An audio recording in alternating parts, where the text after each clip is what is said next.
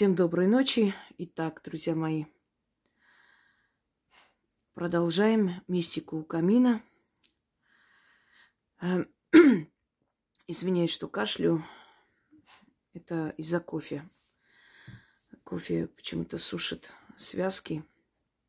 Ну, не почему-то, а кофе вообще сушит связки и кожу лица в том числе. Вот поэтому на Востоке вместе с кофе подавали и воду. Так что заранее прошу прощения. Итак, начнем.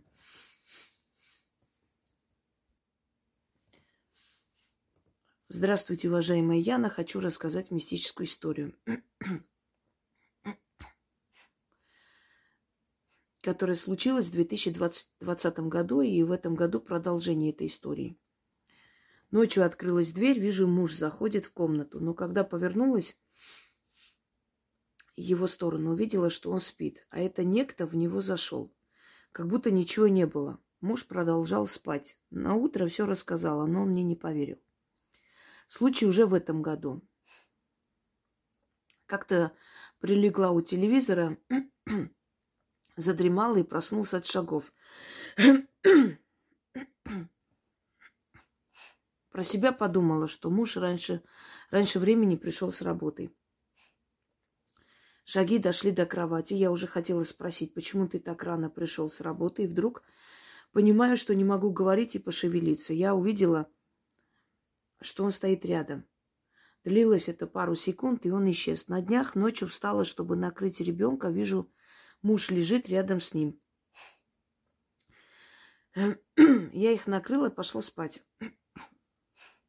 Дело в том, что муж работает на второй смене и приходит поздно порой не будет меня, может лечь с ребенком.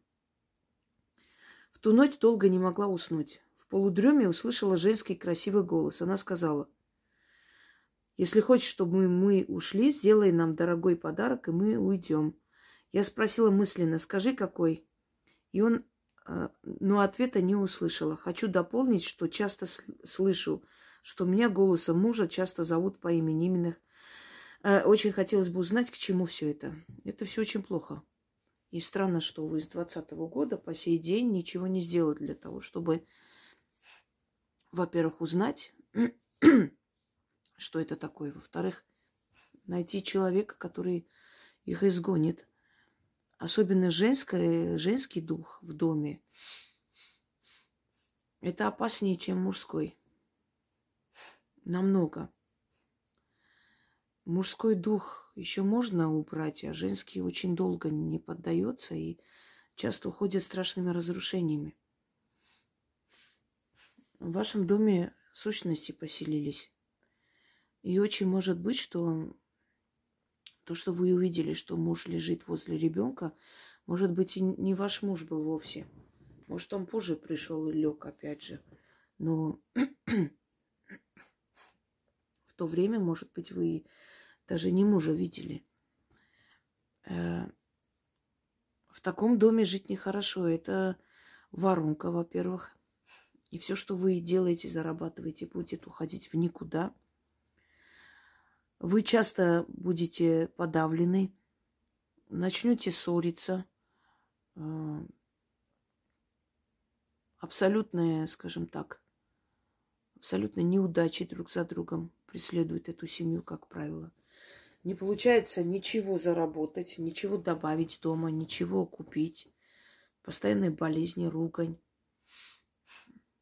холодность в сексуальном отношении. В конце концов разрушается семья, и они их выгоняют оттуда. И не просто выгоняют, а разделяют их и гонят из этого дома. Их нужно убрать. И убирать должен человек, знающий.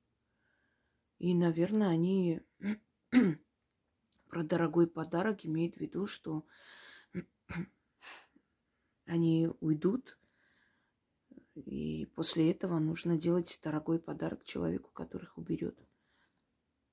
Наверное, в этом смысле. Не наверное, наверняка в этом смысле. Им-то этот подарок ни к чему, даже если вы его принесете и оставите где-нибудь. Это духи, и они там живут, они вселились. Это супруги. Это муж и жена, можно сказать. И это не ушедшие люди, это именно духи, темные духи, которые там селились и вселяются в вашего мужа. То есть э, пока что подселение иногда бывает временами, но в один момент этот дух может вселиться в него, он возьмет нож и расправиться с семьей. И такое возможно. Понимаете? Это опасная игра. Оставить их там, они все больше и больше будут подпитываться вашей энергией. И в конце вы просто оттуда не то, что от них не избавитесь. И даже если вы уедете куда-нибудь, это не гарантия того, что они за вами не придут. Они есть, и если они приходят в дом, в семью, их может изгнать только ведьма, и то сильная. Не каждый может изгонять их, я вам скажу. Придут начитать, ничего не поможет. И даже самые скептики, когда с ними сталкиваются и слышат их, и видят их, и чувствуют, они, даже они верят в, в то, что они существуют, и физически проявляются, уже показывают себя, и голосами говорят, и э, могут вселиться на глазах у людей очень сильные сущности и очень опасные. В них столько энергии, что они способны что угодно делать. Именно такие сущности, собственно говоря, и ножи кидают, и вилки э, летят по дому и могут э, человека задеть. Вот именно подобные сущности. Так что задумайтесь над этим. Она прислала две истории, то есть в двух историях, и дополнение. Да. Так, муж говорит, что поздно пришел на сей раз домой с работы. Я спрашиваю, во сколько ты пришел? Я поняла, что я не его видела вместе с ребенком. А, видите? Вот. Следующий смс вы отправили, а я еще не видела. Вот. Вы подтвердили мои слова. Я просто опередила. Я подумала, это уже другая история. Э, не стала читать после. Я поняла, что я не его видела. Да, я же вам сказала только что, что вы уверены, что это ваш муж был. Он э, мог быть не он. Потому что, когда я встала, посмотрела на часы, было час ночи, а он пришел позже. И на мой вопрос, ты лег с ребенком, он ответил, что нет. Что пошел, лег на диван. Другой случай. Недавно я прилегла, уснула перед телевизором, проснулась от шагов. Подумала, что муж пришел раньше времени с работы. Он подошел ко мне, хотел уже, э, хотел уже спросить, почему так рано, и вдруг поняла, что... А, это Зена храпит. Поняла, что не могу выговорить даже слово. Он э, постоял секунды три и исчез. И хочу дополнить, что постоянно слышу, что меня зовут голосом мужа. И очень часто это бывает. Уважаемый Минга, очень хотелось бы узнать, к чему это. Я вам уже сказала. Если вы не прогоните эти силы оттуда, ну, не вы сами, конечно, вам нужна э, помощь знающего человека. Если вы их не прогоните, э, никакой поп, никакое освещение квартиры, это э, не поможет, наоборот, разозлит их еще больше. Ночью, когда я говорю о мистических историях, Зена начинает во сне рычать, как будто кто-то проходит там мимо. Ну, я вам говорила, что ночью вообще про духов и про мертвых говорить нехорошо. Ну, вам нехорошо. Мне можно. Мне ничего не будет от этого. Э, вот. Подумайте над моими словами. Изгнать их нужно. Иначе это плохо закончится. Так, далее.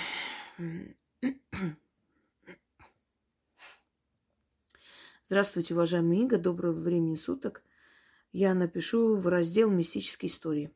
Давно хотела поделиться с вами одной небольшой историей. Мне было 15 лет, проживали мы в селе, и в город приезжали очень редко, только с мамой.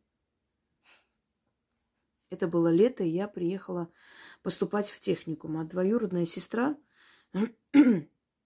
пригласила нас с сестрой на день рождения с ночевкой.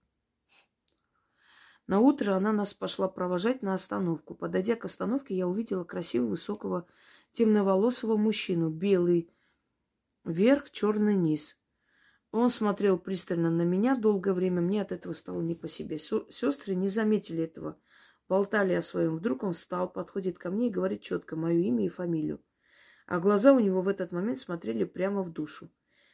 Такое ощущение, как будто он меня давно знает, хотя его вижу впервые. У меня пропал дар речи, даже не смогла вымолвить, вы кто и откуда вы меня знаете. А главное, это все было днем. Все произошло так быстро, я не заметила, как, как подошел наш автобус. И сестры быстро меня затолкали. Мы ехали молча, когда я у сестры стала спрашивать, что это могло быть, она испуганно сказала, давай не будем. Потому что сама не могла найти объяснение всему этому. Мне уже 30 лет, а этот случай до сих пор помню. Очень хочется, чтобы уважаемая Инга по помогла понять, что это могло быть. Э, рассказала это взрослым, они просто игнорируют и сразу переходят на другую тему. Это самая большая тупость, когда взрослые игнорируют, когда не могут найти ответ. Они просто вот как бы, ну все, не будем об этом. Хватит уже, перестань уже об этом говорить. Это полный идиотизм. Ребенку нужно объяснять, объяснять нормальным человеческим языком. Я помню, когда у меня тетка, точнее, мои тети с бабушкой сидели и говорили о чьей-то свадьбе. И сказали, мол, ну, после свадьбы же, когда вот медовый месяц, там, вот в это время как раз они поедут и что-то там такое рассказывали. И я такая, а что такое медовый месяц? И у меня бабушка с тетей так налетели на меня, чуть не прибили. А вторая моя тетя говорит, вы так наорали на ребенка, что она сейчас точно знает, что это что-то плохое. Ну, когда я выросла, я, конечно, поняла, что это очень даже хорошее что-то. Но в этот момент я просто подумала, что это такой месяц, когда очень много меда едят. Ну, в моем детском сознании мед, медовый месяц. Много меда кушают, вот и медовый. Ну, а на меня так наорали, что я подумала, ого, это что-то нехорошее. Надо срочно узнать, что это может быть. И, конечно же, я начала расспрашивать своих сверстников, и мы в итоге нашли очень много различных ответов, которые вот сейчас не, не хорошо бы, чтобы ребенок так, того возраста, когда я была, узнал бы такие вещи. Ну, потому что много всякого, и всякого хулиганского мне сказали, и хорошее, и плохое – Ребенок все равно ищет и найдет ответ. Но этот ответ будет не самый правильный и приятный, и адекватный, понимаете? Поэтому лучше ребенку просто нормально по-человечески объяснять. А если не можешь объяснить, то, наверное, сказать, я узнаю и скажу тебе. Я сама не знаю, что это такое. Хотя бы так. Потому что игнорирование ребенок воспринимает как, эм, ну, как трусость взрослых, когда не знают, ответа на вопросы и пытаются, то есть, закрой рот, замолчи. Ну, это глупо, я вообще не понимаю такие вещи. Так вот, что это было? Хочу вам сказать, что в каждом городе, селе есть некий такой городской сумасшедший, знаете, юродивый. И этот человек может быть очень э, красиво одетый, очень приятный, то есть, ну, странный. Ну, вспомните эту мадам Зюзю. Везде показывают, везде там она так идет, кривляется, танцует. И вот все время ее там то в метро застанут, еще где-нибудь. Не помню, как ее имя оказалось, она имя свое сказала. Очень любезная, приятная женщина, но немного не в себе. Но среди таких людей юродивых есть люди одаренные – Вспомните Василия Блаженного. Ну, например, храм Василия Блаженного на самом деле э, это храм, значит, покрова Богоматери. Но поскольку все время он там находился, и могила его там, внутри этого храма, он все время там находился, собственно говоря, он, он там сидел, и поэтому храм принял, то есть э, Народ назвал храм храмом Василия Блаженного. Когда Иван Грозный подошел к нему со своими сыновьями, он посмотрел на младшего и сказал, Федора, который был не опора престола. И совершенно никто не думал, что он будет наследником. Он посмотрел на него и поклонился. И сказал, что кланяется царю Руси.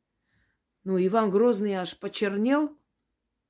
Он недовольно спросил, что ты делаешь? Вот наследник. Иван, Ванечка, после меня. Тот сказал, нет, этот нет, а вот этот будет царем. Собственно говоря, что и сбылось. Люди, которые, ну, как бы одарены этим дарованием, этим, этими способностями видеть.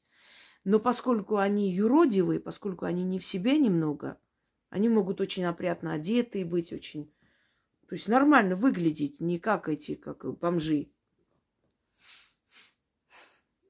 Он, э, он такой и был, нормально, аккуратно одетый, красивый мужчина, но немного не в себе. И он увидел просто ваше будущее, подошел и сказал, может быть, и больше бы сказал, если бы сестры не затолкали в автобус. Он хотел что-то сказать вам, что-то сказать о вашей жизни. И для того, чтобы вы ему поверили, что он не какой-нибудь там непонятный аферист, а действительно знает, видит, он сначала сказал имя, фамилию, чтобы убедились в том, что он, он действительно скажет правду. Но не дали сказать. Юродивый. Человек, ну, из городских сумасшедших, только одаренный. Одаренный вот этим умением, да, способностью видеть будущее. Хотел что-то сказать о вашем будущем, но не успел. Вот и все объяснение. Реальный человек, не дух, не сущность, действительно человек. Ну, такой странный человек со способностью говорить правду. Но поскольку он слегка с приветом был, конечно, он сам подошел, вам сказал. А так, если бы он был, ну, как бы здоровый психический человек, он, конечно, сам бы не подошел. Просто люди, зная его способность видеть будущее, сами бы шли. Может быть, и шли эти люди. Просто вы их, его не знали, а так, может быть, к нему и шли, даже невзирая на его такое состояние не очень здоровое. Вот вам ответ на вопрос. А почему избегали? Испугались просто. Испугались, не знали, что сказать. Взрослые не понимали, и они думали, тебе это показалось, может, сочиняешь. А те, которые были с тобой рядом, они просто перепугались от этой вот как бы внезапности. Я один раз в студенческие годы зашла в трамвай, и заходит бабка. На меня смотрит и начинает орать не своим голосом.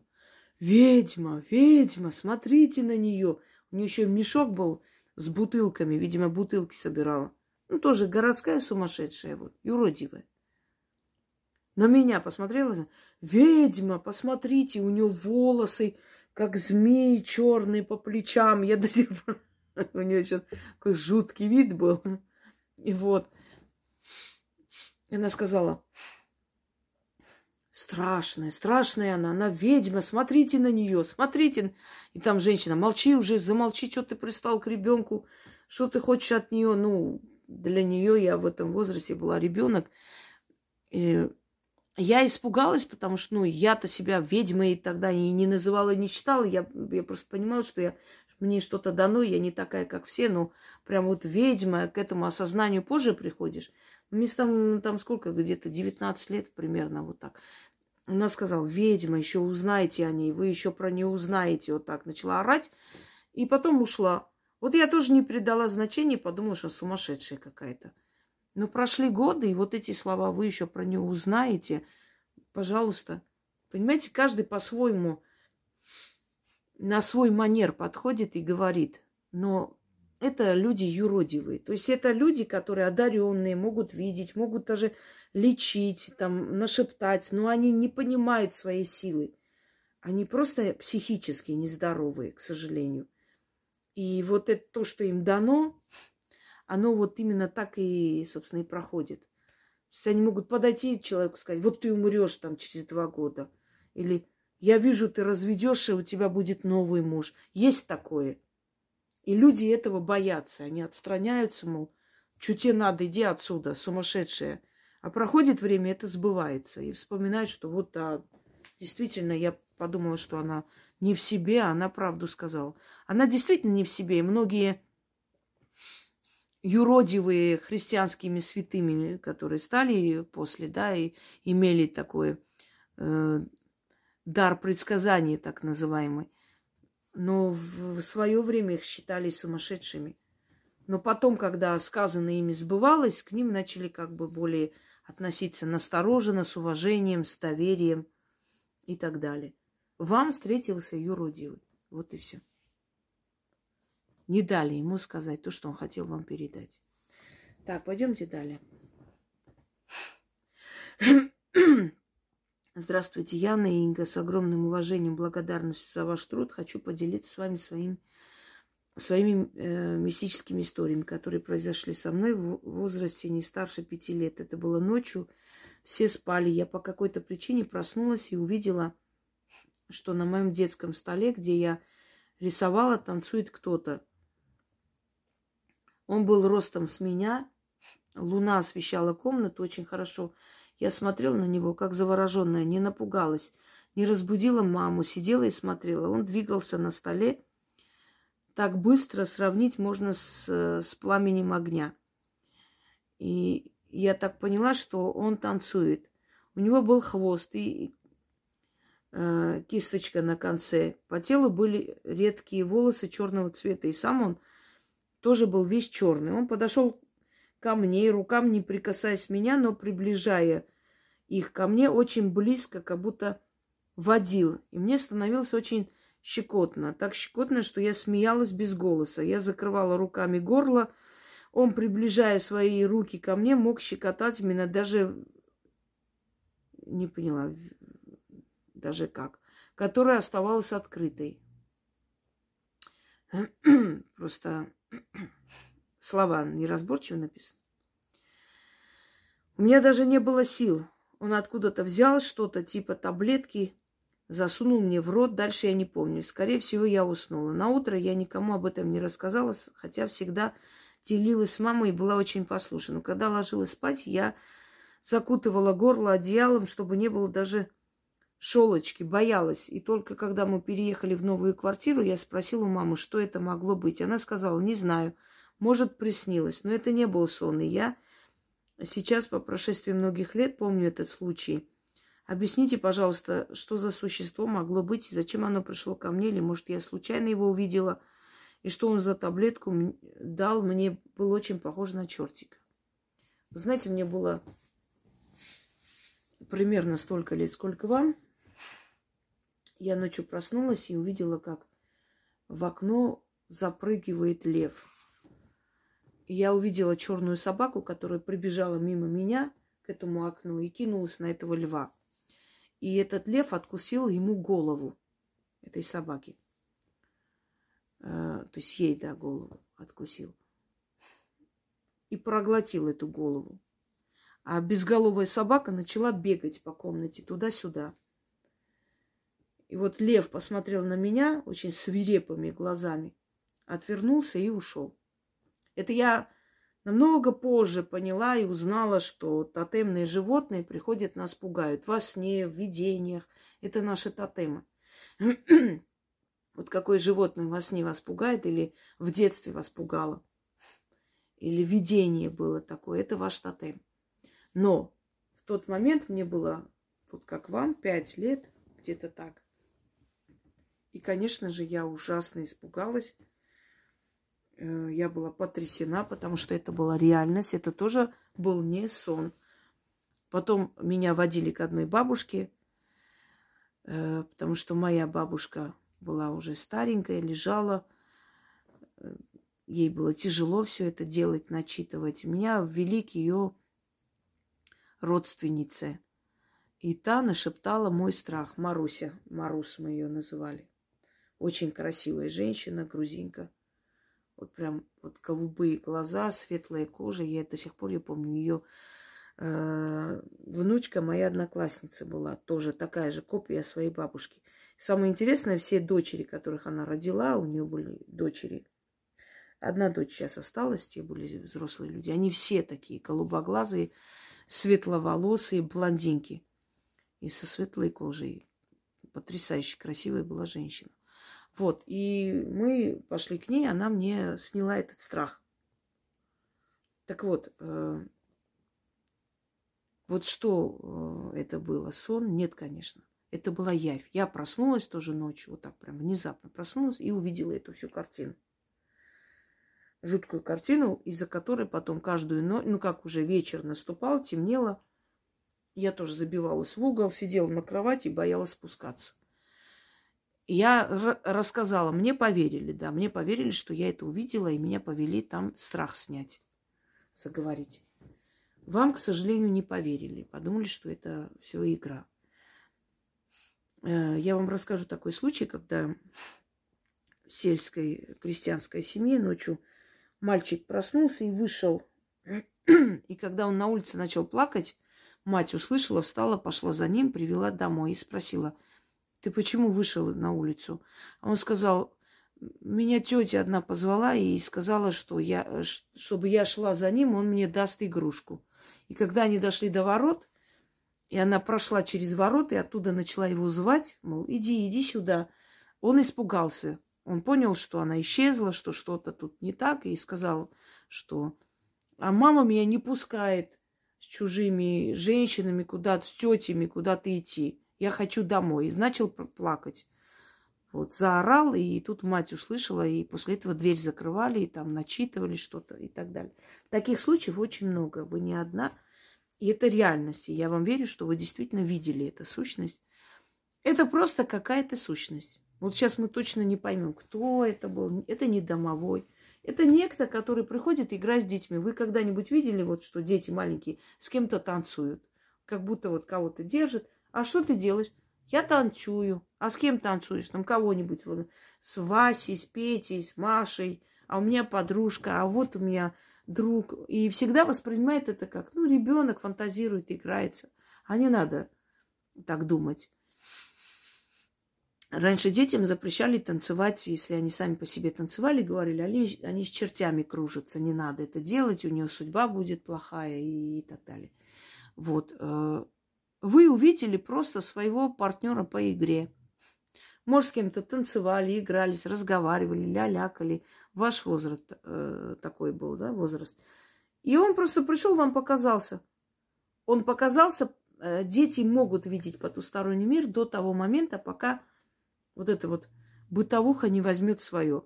Пока они, э, знаете, лопочут, пока они не могут объяснить четко и ясно, что видят, эти сущности им показываются – а когда они уже начинают понимать и рассказывать четко, они все, они закрываются, и обзор ребенка закрывается, он больше не видит. У вас это было, скажем, последний период невинности. Вы последний раз увидели сущность э, как ребенок, потому что у вас открытое было видение. А таблетка это символически, просто он вот так вот как бы вам сказал, засыпай, спи, потому что больше меня видеть не надо. И а, символически, как будто вам таблетку дал снотворный. Вам показалось, что вам дали таблетку, чтобы вы уснули. Э, ну, по-другому вас отключить, вы бы испугались. А поскольку для человеческой психики легче, что вот мне дали таблетку, и я поэтому уснула. Так и случилось. Символически он вам показал. Засыпай. На тебе таблетка, спи. Что-то что в этом роде.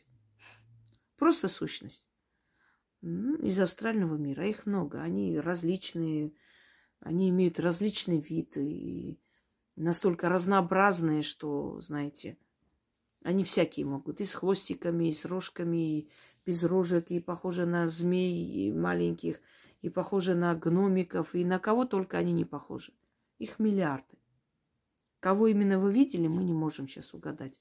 Вот тот самый, скажем, сбой матрицы ненадолго произошел, и вы увидели.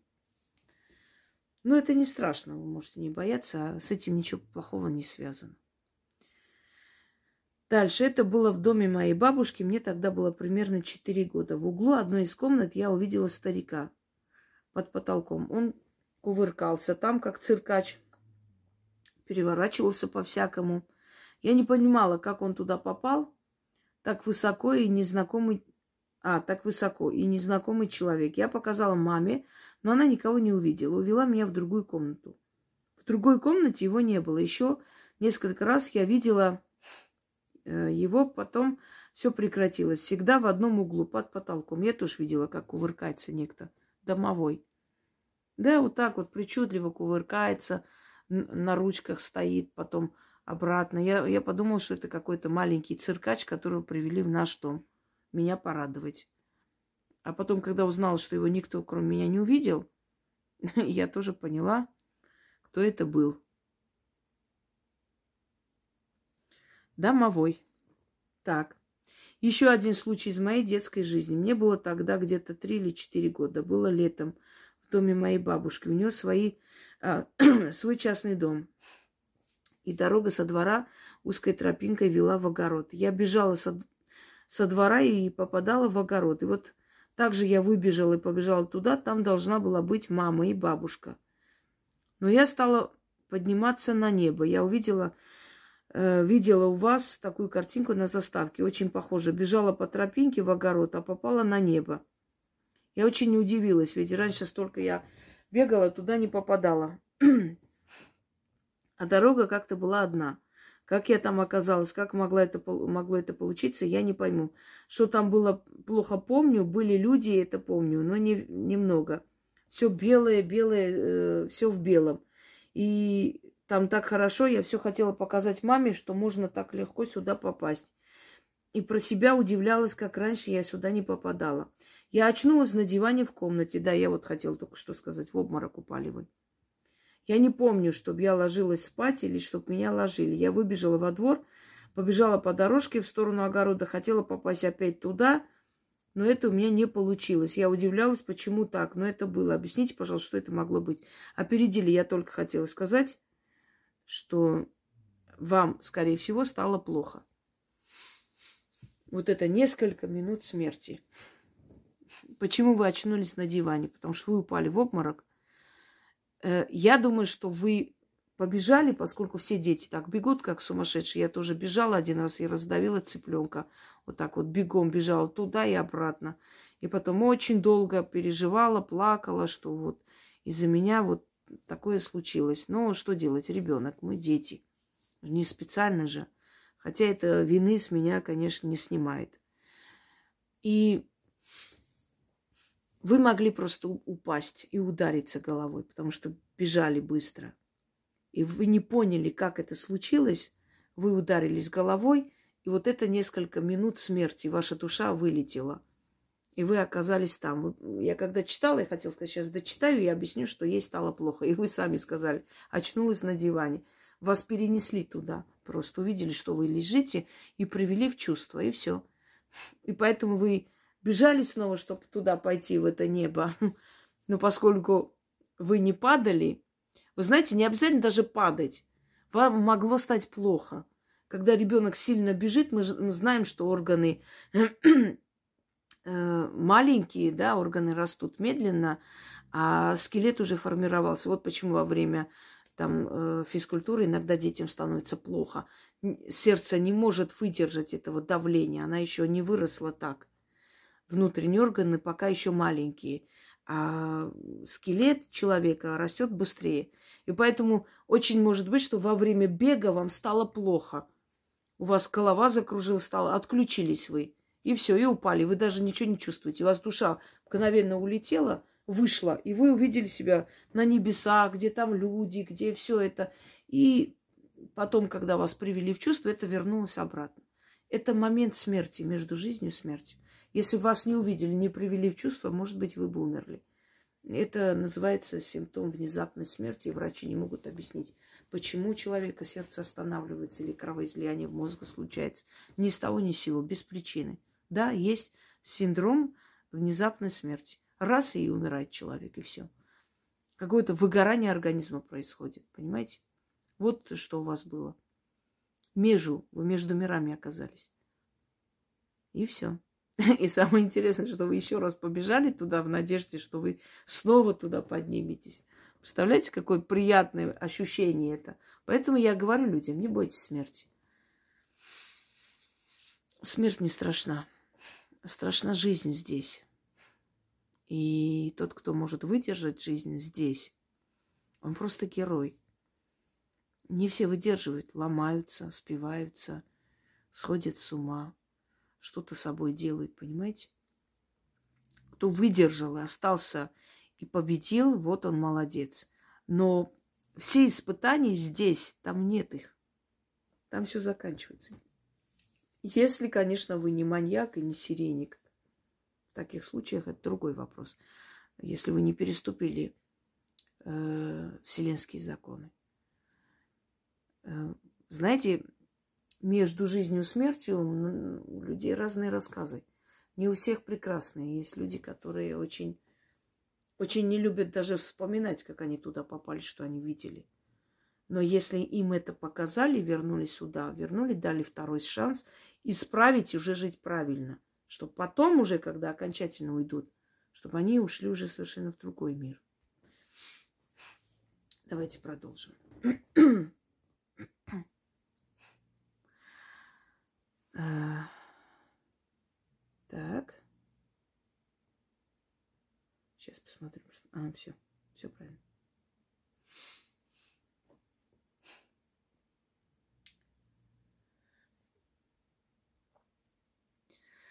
Заранее извините, если будут ошибки в моем письме. Меня зовут Юлия. Я живу с 92 -го года в Германии. Но родилась в России в маленькой немецкой деревне. Там жили только русские и немцы. Я не помню, сколько мне было лет, а, когда я с мамой шла домой. Ой. С магазина. И по дороге домой встретили женщину, которая ковырялась в своем огороде. Мы остановились, и мама с этой женщиной общалась, а я туда-сюда ходила и ждала, пока пойдем домой. Когда я отошла в сторону, где было видно ее зад... Чего? Задний ход. Ну хорошо. Оттуда выглянул только голова. Черный мужик. Я испугалась и побежала к маме. Я думала, может, мне показалось, пошла еще раз посмотреть. И опять же этот мужик заднего хода посмотрел, ничего не говорил. Я, конечно, очень извиняюсь. Но когда женщины, нагнувшись, что-то там делают, там может выглядеть только не мужик, а немножко другая борода. Может быть, вы, будучи ребенком, просто это приняли за мужика, знаете, такое, сестра, ты беременная, да, у тебя будет сын. Откуда ты понял? Да вот усы вижу. Извините за вульгарный анекдот, но мне такое ощущение, что вы это увидели. И ваша детская фантазия просто вам сказала, что это мужик с бородой черный. Ладно, давайте дочитаем.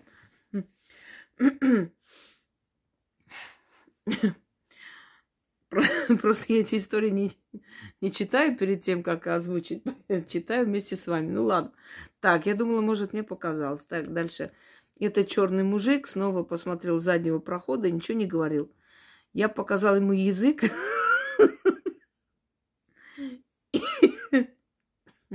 И подошла к матери. Мы пошли домой. Мне сейчас 42, и никак не могу забыть эту встречу.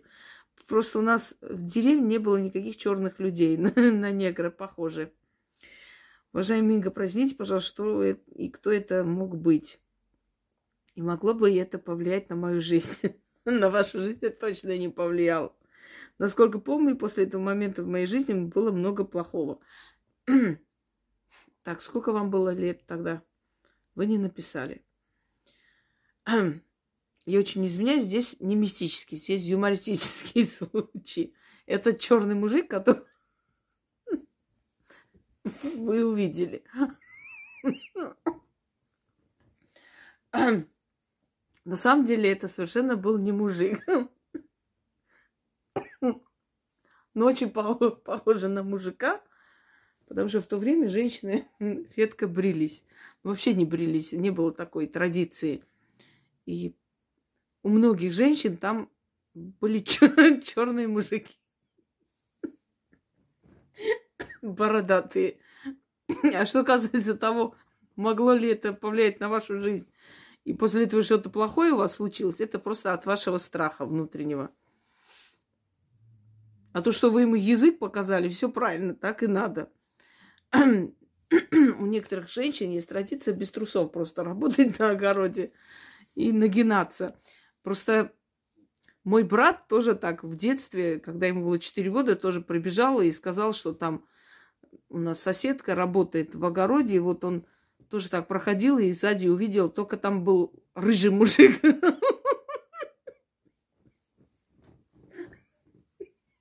Обросший, бородатый, очень злой. И он тоже ему язык показал и пришел домой. Ой, не бойтесь. Это не мистическая история. Это не страшное дело. Вот. И чем здоровее женщина, тем более страшный мужик может вам оттуда посмотреть на вас. Так что все хорошо. Не переживайте. Так, пошли-ка дальше. Ой. Это надо включить юмористическую программу. Ну ладно. Так, перейдем на серьезные темы. Вот странно, что вы за столько лет сами не задумались над тем, что вы видели.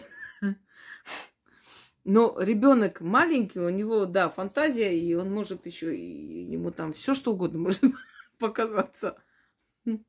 Странно, говорит, у нас негров не было, откуда он там.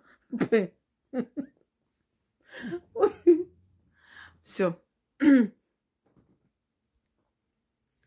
Добрый день, Инга и Яна. Хочу поделиться своим мистическим рассказом. Моего папы уже нет 15 лет.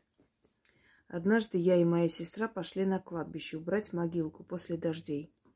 Самый большой сорняк я не могла вырвать э, и вслух в шутливой форме попросила, пап, подтолкни снизу, а то сил не хватает. И буквально через полминуты подходит парень и говорит, девочки, вам помочь?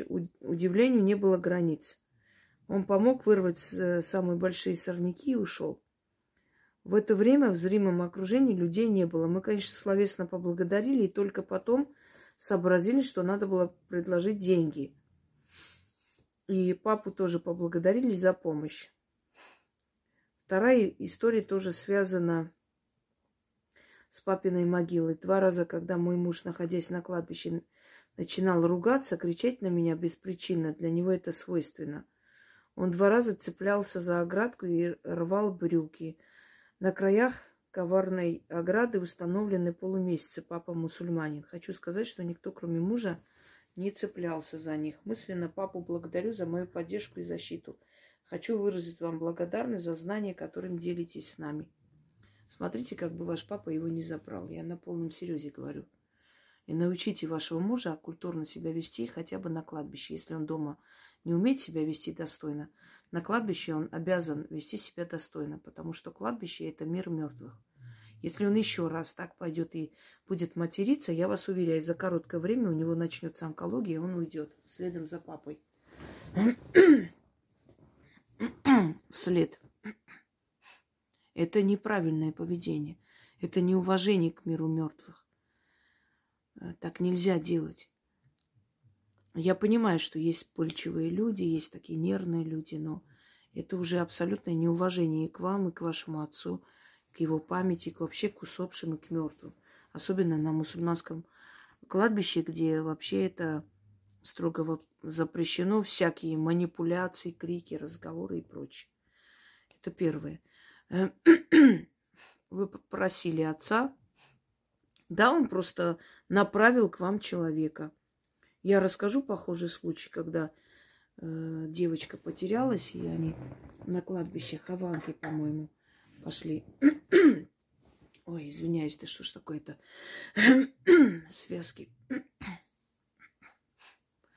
Э, они пошли убирать, и родители, значит, с детьми. Мальчику там лет 14, девочка маленькая.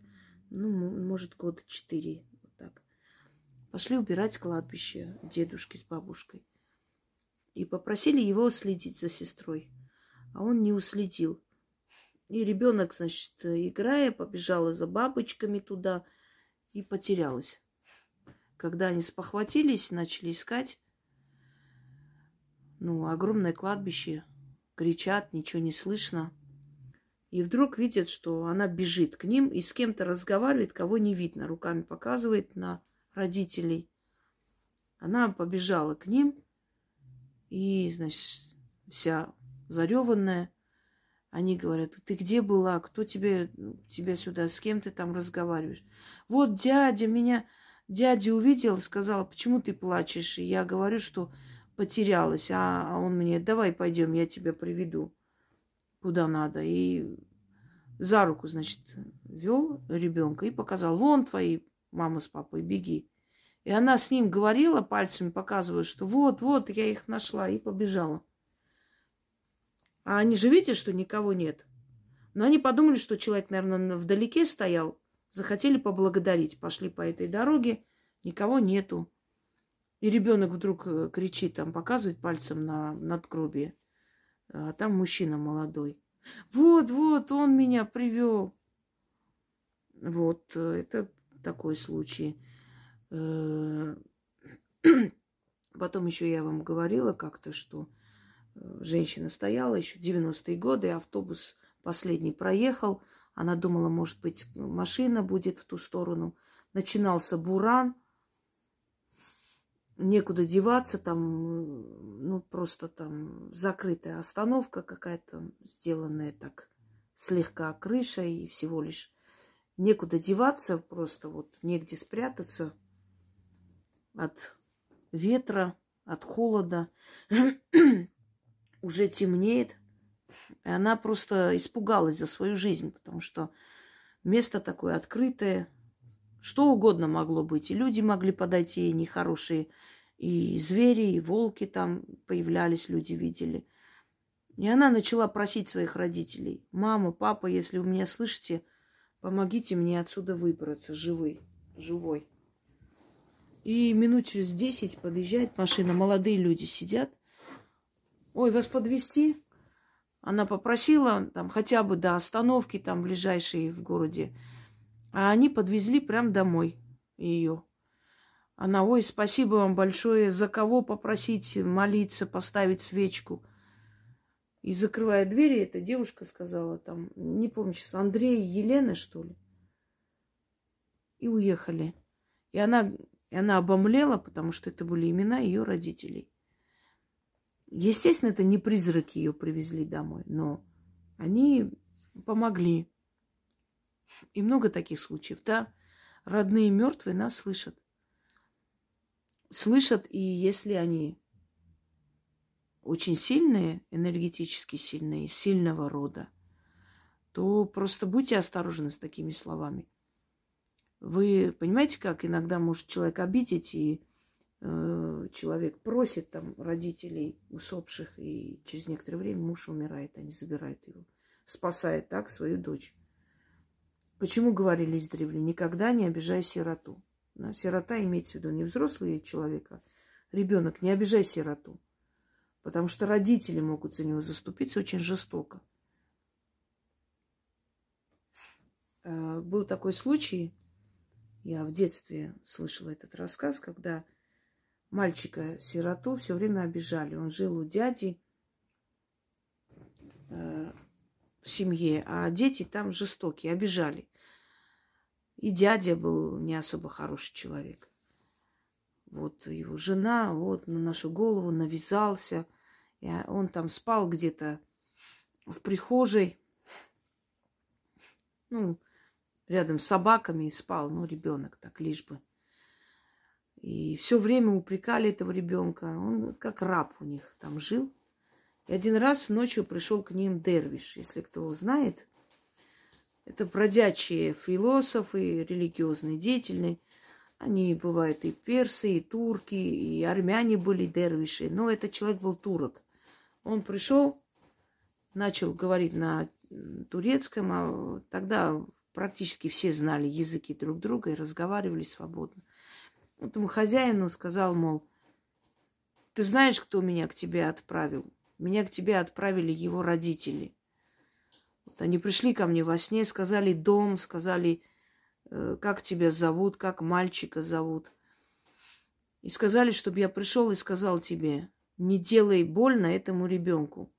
Иначе очень сильно пожалеешь. Дети твои останутся сиротами, и тогда они узнают, что такое обижать сироту. И этот дядя, когда услышал это все, значит, его выгнал ночью этого человека.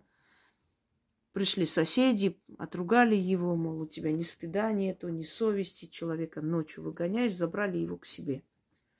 Ну, Дервиш утром ушел от тех людей, поблагодарил. Ему там угощение на дорогу дали, и он ушел. Дервишей вообще обижать было нельзя. Они были мирные люди. И через некоторое время, значит, э, у него жена пошла стирать ковер, а река, то есть э, течение реки очень сильное, ее унесло. Она начала кричать, звать мужа. Вообще в Кавказских реках редко кто тонул, потому что там не, не глубокие реки, там быстрые реки. Но они не тонут люди, они могут удариться об камни, потерять сознание и тем самым утонуть. Таким образом. Очень быстрые, стремительные реки. И бывают такие течения, что ну, взрослый человек не выдержит даже. Унес ее. А он за ним, за ней, то есть. Побежал за ней, чтобы спасти жену, и его тоже унес, и они погибли. Их потом вытащили там где-то на берегу, похоронили, все такое. И эти дети остались сироты. И старшая сестра, которая была замужем, она взяла опеку, они с мужем переехали в этот дом и с этими детьми жили. И вот старшая сестра, она оказалась умнее. Она, помня вот эти слова Дервиша, она стала обращаться с этим ребенком намного по-человечески, чем были родители. И, собственно говоря, все обошлось. Вот они остались сироты, понимаете? Вот к чему, что если род сильный, он может и своих родичей наказать за нехорошие отношения к ребенку, оставленному без родителей. Он может и опекунов наказать. И такие случаи бывали, что родители оттуда смотрят. Э, был случай, когда ребенок отец алкаша, значит, э, убил женщину и ребенка выкинул на мороз. И ночью соседи услышали, как в окно стучится кто-то. Посмотрели в окно, увидели эту женщину. Она сказала, спасите нас, спасите, ребенок там, ребенок на морозе. И они выскочили, никого нету. Значит, побежали ну, в сторону, где она указывала, там ребенок плачет. Ребенка забрали домой, позвонили в милицию, эти приехали, зашли к ним домой, а она убита. И эти соседи взяли этого ребенка под опеку. Того, естественно, посадили, они, значит, лишили прав его, забрали этого ребенка к себе. Потому что они были бездетные люди. И, ну и, может, и так бы забрали, но были бездетные люди, как раз как подвернулся такой случай, нехороший, но все же. И она говорила, что несколько раз заходила в спальню ребенка и видела, как кто-то качает колыбель. Сначала испугалась, поговорила со свекровью. Та сказала, мол, ну ты не понимаешь, кто это делает? Мать, мать приходит, не бойся. И ты просто, когда зайдешь в следующий раз, ты ей там скажи, что, мол, Мария, ты не переживай, у него все хорошо, мы его любим. Зачем тебе приходить? Мы же а, заботимся о твоем ребенке. Он ни в чем не нуждается, он как наш ребенок. И вот скажешь несколько раз, еще будет, и она уйдет. Она успокоится, что вы не обижаете его. Вот она так начала заходить, по-доброму разговаривать, и вот это вот ее присутствие прекратилось. Слышат они нас и помогают. И доказательств тому очень много, и историй людей, и, э, собственно, они сами видели, слышали. Огромное количество доказательств того, что это реальность это существует. Вот, собственно. Так что вашему мужу говорите, пусть он не искушает судьбу, пусть не испытывает терпение вашего отца. Он реально его может забрать. Тем более это такое абсолютно неуважение. Я не вижу никакого повода на кладбище вот так матом разговаривать. Я понимаю там, ну мало ли, но нужно понимать, где ты находишься. Это царство мертвых, это их место. Они очень страшно наказывают. Даже дети в детстве, когда лазят по этим могилам, играются, всякой ерундой занимаются, у этих детей очень плохая жизнь. Я лично знала девушку, она всю свою жизнь прожила как неприкаянная, понимаете? Потому что в детстве такой фигней занимались, э, какую-то секту ее заманили, и там они ходили по кладбищу, по могилам, что там делали, начитывали, спали на, на этих могилах. Жизнь совершенно перекосяк. Ее друзья практически все погибли, умерли, наркоманились. А она одна там то в тюрьму попала, то еще какой-то ерундой занималась. Именно вот по этой причине. Давайте далее еще, наверное, последний прочитаем.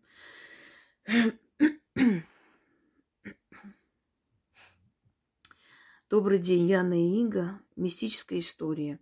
Много лет назад у меня была невыносимая жизненная ситуация. Ходила я по церквам, но помощи, конечно, не было. Однажды придя в церковь, уже под вечер обратилась к священнику с тем, что мысли у меня о суициде. Добрый служитель церкви послал меня домой, потому что его рабочий день закончился. Ну да. Добрый служитель. Вспомнила, в Пскове зашла э, церковь э, Святой Троицы, насколько я помню, внутри Псковского может, я ошибаюсь, сейчас уже давно было, на самом деле. Э, Псковской крепости. Кремля Псковского. И мне понравился вот этот иконостас. Я, ну вот, именно зашла как в историческое здание. Все время ходили по этой крепости, гуляли и э, зашла как в историческое здание. И захотелось сфотографировать вот это вот иконостас, старинные такие эти. Подходит э, служительница и говорит, нельзя здесь фотографировать, только с разрешения батюшки. Я говорю, ну вот пускай он сам придет и мне скажет. Я же ничего плохого не делал, просто фотографирую. А потом оказалось, что они деньги берут за это. Понимаете, бесплатно нельзя ничего. Так я бы отдала деньги, если бы, ну, я знала, куда идти, платить. И просто зашла, посмотрела, думаю, как красиво, средневековый иконостас. Взяла, сфотографировала. И эта бабка подошла, начала на меня орать. Глаза голодные, злые. Сразу видно, добрая служительница доброго боженьки. И я говорю, пусть он мне сам скажет, если нельзя. Что вы, говорю, ко мне пристали? И она, чтобы тебе ноженьки отнялись. Так что да, они очень, очень добрые. Там прям доброта аж через край льется. Понимаю вас, ваше разочарование, что вы испытали, естественно. Человек слышит о том, что вы хотите покончить с собой и говорит, у меня вообще-то рабочее время закончилось, так что завтра приходи, если живая будешь. Так, послал меня домой, потому что его рабочий день закончился. В то же время нам с мужем наш друг-художник подарил написанную им картину Воланда. Тогда книгу «Мастер и Маргарита» читали еще напечатанную на листах, как запрещенную. Я стала все чаще и чаще подходить к этой картине и всматриваться в образ Воланда. Его разные глаза и разговаривать с ним. Извиняюсь, опять перебью. Разные глаза Воланда. Я же родилась разноглазая. И всю жизнь была с разными глазами. Ну, до того, как не лишилась одного глаза. Вы знаете, сколько раз э, в метро, на улице, в студенческое время. Сколько раз, вот, э, глядя на меня, значит, крестились, осеняли себя крестным знаменем. Один раз еду, ну, зашла в метрополитен московский, и там девушка в хиджабе, она на меня посмотрела. Ой, ла-ли-ла-ла. Начала там читать. Я на нее смотрю, я думаю, я, я вообще не поняла, что я такого сделала. Я что, страшная такая, что в чем проблема вообще? У меня разные глаза, а разные глаза у Антихриста, у Даджаля, у Воланда, еще у кого-то. Сейчас пытаюсь найти старые фото, если, конечно, найду и покажу вам. Ну, я думаю, что вы видели не раз. Ну, в любом случае, э, абсолютно разные глаза. Один карий, другой зелено-серый. И они иногда меняли цвет, если я, например, злилась, настроение у меня было плохое. Они меняли свой цвет. Если бы я родилась в средние века, меня, конечно, бы сожгли. Даже не сомневайтесь. Я извиняюсь, это нам Максим сделал такую картину. Приходит, придется вам показать, потому эту фотографию не могу найти в, в оригинале. Здесь вот он сделал мне такое вот художественное произведение. Но корону забудьте, не смотрите. Вот смотрите, видите? У меня были абсолютно разные глаза. Вот они коричневый и зелено-серый. Ой, мне здесь, по-моему, я даже не, 28 лет. Угу. Вот она. Вот такие вот разные глаза Воланда. Так что я вас понимаю, что вы там смотрели и почему оно вам нравилось и привлекало. Так, слушаем дальше. Секунду, я сейчас исправлю это все дело. А, зайду в чат. Так, образ Воланда. В его разные глаза. И разговаривать. И стала разговаривать с ним. Тогда в первый раз э, я отреклась от церкви, поняв, что нет мне там спасения, и стала просить помощи у других сил. Видите, вас привели к этому. Есть такая поговорка. Э, все идут к Богу, но приходят к сатане. Ну, какая-то истина в этом есть, да. Но не дает она помощи. Не дает. Умоление, просьба, отчаяние, слезная мольба перед иконой, свечи. Тысячи, миллионы людей через это прошли. Ничего не помогает. глухо. Не слышат вообще. Усугубляет. Еще хуже становится. Хотели бы люди, конечно, верить и остаться там. Не, ничего там нету. Тогда в первый раз отреглась от церкви, поняв, что нет мне там спасения, стала просить помощи у других сил. Однажды, не выдержав истязания мужа, я выпила лекарства, все, что нашла в аптеке. Как потом оказалось, что были там не только аспирин. Муж скрывал, что у него шизофрения.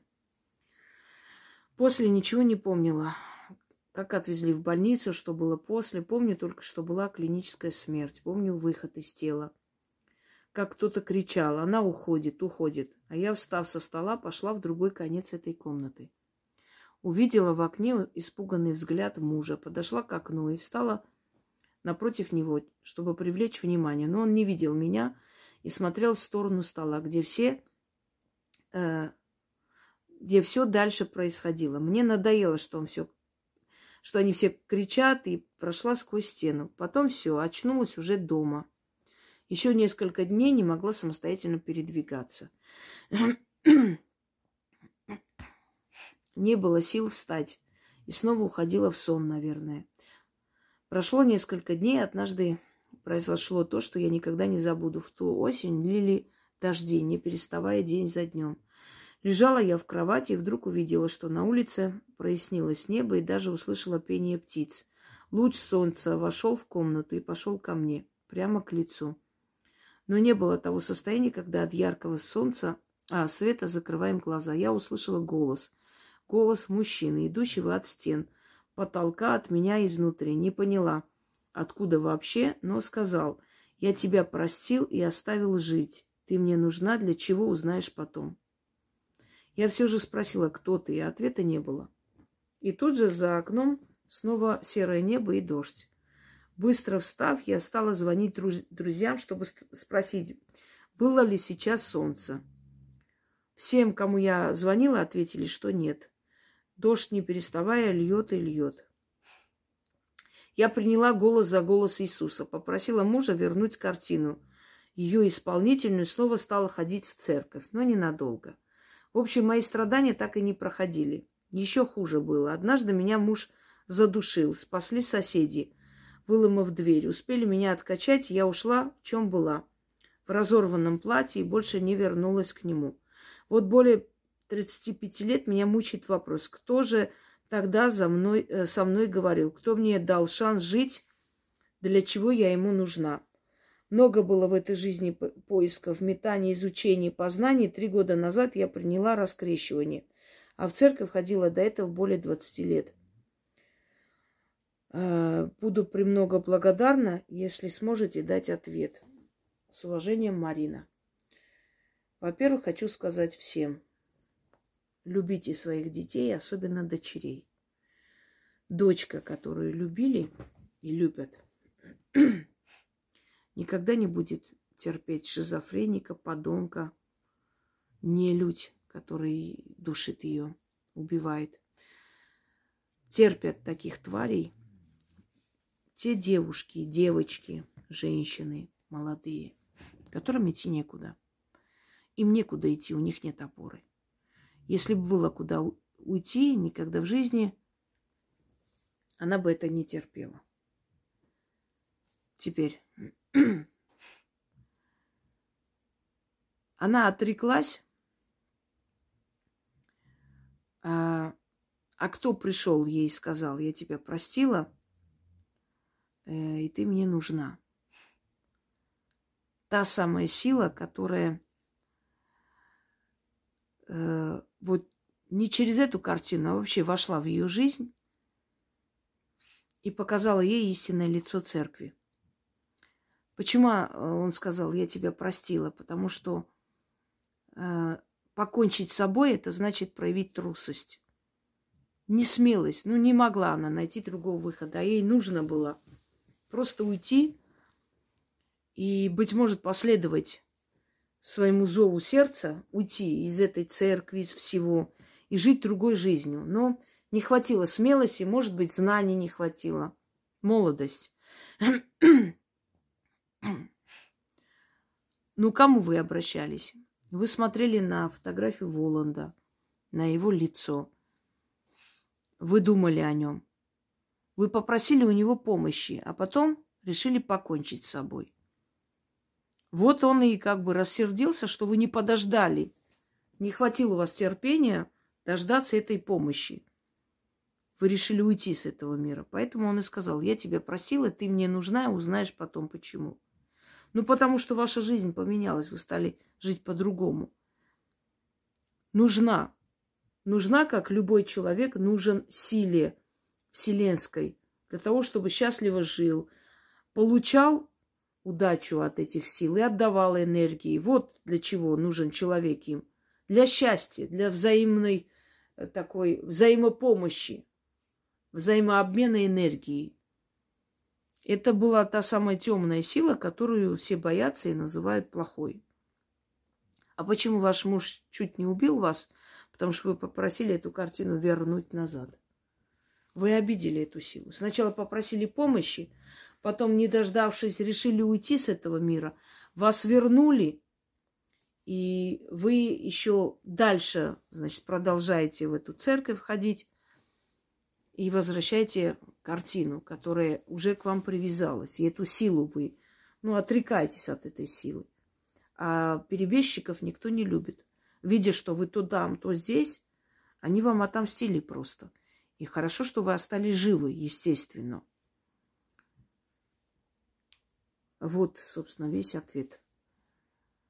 А почему вы не уходили, я вам еще раз говорю. Я знаю, почему вы не уходили, и это знают многие женщины, которые терпели или терпят подонков. Сегодня э, увидела очень интересную лекцию и поставила у себя в сообществе. И поразительно, что во многом я тоже так думаю. Я еще не видя этого человека, многие его мысли озвучила. Наверное, правда, умные люди думают одинаково. Вот он просто мои мысли сказал. Свои сказал, конечно, они совпали с моими мыслями относительно того, что да, ребенок это хорошо, но не ради детей мы должны жить. Мы должны жить для себя. У детей будет своя жизнь. Мы должны помогать детям, но не ради них жить. Раствориться в ребенке, в муже – это самая глупость большая. И он сказал, у нас женщины почему не находят счастья? Потому что они, ну, м-м, филы, значит, животнофилы и мазохисты. Это слово не хочу произносить, но касаемо детей. Потому что они ищут мужчину, чтобы нянчиться с ним, ребенка, да, старшего сына. Потому что они живут с алкашами, пьяницами, конченными скотами, любят животных. И потому что они мазохисты, их унижают, издеваются, они дальше терпят и живут. Но есть корень зла. Это родительский дом. Если родитель опора, ни одна девушка, девочка, молодая женщина терпеть не будет. Она просто позвонит отцу и скажет, что с ней делают, и попросит прийти и спасти ее. И отец приедет вместе с братом, еще с кем-то, морду набьют и заберут ее домой. А когда некуда идти некому, когда дома такой же пьющий, конченый отец и такая же бесхребетная, конченая мать, для которой ты лишний груз и лишний род. Куда идти такой девушке? Некуда. Некуда. Понимаете, проблема зарыта в семье. И терпят женщины, потому что у них нет опоры. Я не знаю ни одну избалованную, окруженную любовью девушку в семье от отца и матери, которая бы терпела такое.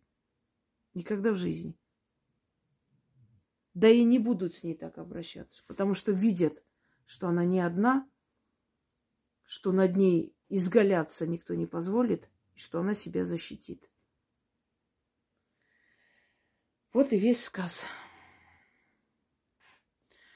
Ну что ж, друзья мои, Наверное, на сегодня достаточно истории. Есть над чем задуматься. И я, конечно же, продолжу эту серию мистических историй. на сегодня с вами прощаюсь. Всем удачи!